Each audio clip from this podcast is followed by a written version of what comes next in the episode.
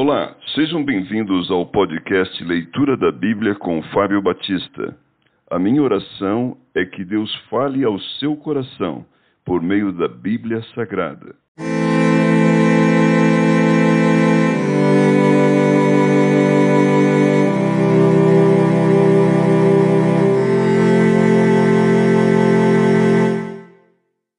Romanos capítulo 7 A analogia do casamento. Porventura ignorais, irmãos, pois falo aos que conhecem a lei, que a lei tem domínio sobre o homem toda a sua vida?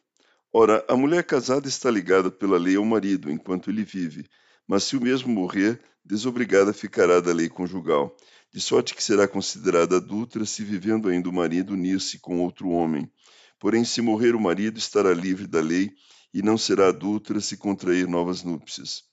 Assim, meus irmãos, também vós morrestes relativamente à lei, por meio do corpo de Cristo, para pertencerdes a outro, a saber, aquele que ressuscitou dentre os mortos, a fim de que frutifiquemos para Deus. Porque quando vivíamos segundo a carne, as paixões pecaminosas postas em realce pela lei operavam em nossos membros, a fim de frutificarem para a morte. Agora, porém, libertados da lei, estamos mortos para aquilo a que estávamos sujeitos, de modo que servimos em novidade de espírito e não na caducidade da letra. A lei e o pecado. Que diremos, pois? É a lei pecado? De modo nenhum. Mas eu não teria conhecido o pecado senão por intermédio da lei, pois não teria eu conhecido a cobiça se a lei não dissera: não cobiçarás. Mas o pecado, tomando ocasião pelo mandamento, despertou em mim toda sorte de concupiscência, porque sem lei está morto o pecado. Outrora sem a lei eu vivia, mas sobrevindo o preceito, reviveu o pecado e eu morri. E o mandamento que me fora para a vida, verifiquei que este mesmo se me tornou para a morte, porque o pecado, prevalecendo-se do mandamento, pelo mesmo mandamento me enganou e me matou por conseguinte, a lei é santa e o mandamento santo, e justo e bom. Acaso o bom se tornou em morte? De modo nenhum. Pelo contrário, o pecado, para revelar-se como pecado, por meio de uma coisa boa, causou-me a morte, a fim de que pelo mandamento se mostrasse sobremaneira maligno.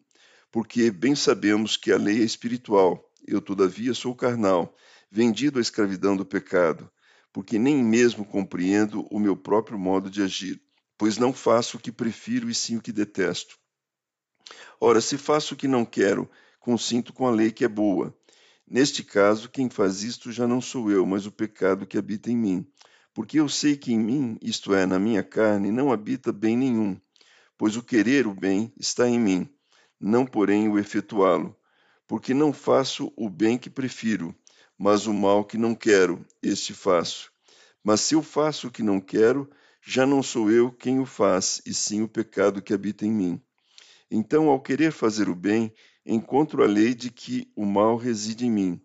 Porque, no tocante ao homem interior, tenho prazer na lei de Deus, mas vejo nos meus membros outra lei que, guerreando contra a lei da minha mente, me faz prisioneiro da lei do pecado que está nos meus membros. Desaventurado homem que sou, quem me livrará do corpo desta morte? Graças a Deus por Jesus Cristo, nosso Senhor, de maneira que eu, de mim mesmo, com a mente, sou escravo da lei de Deus, mas segundo a carne, da lei do pecado.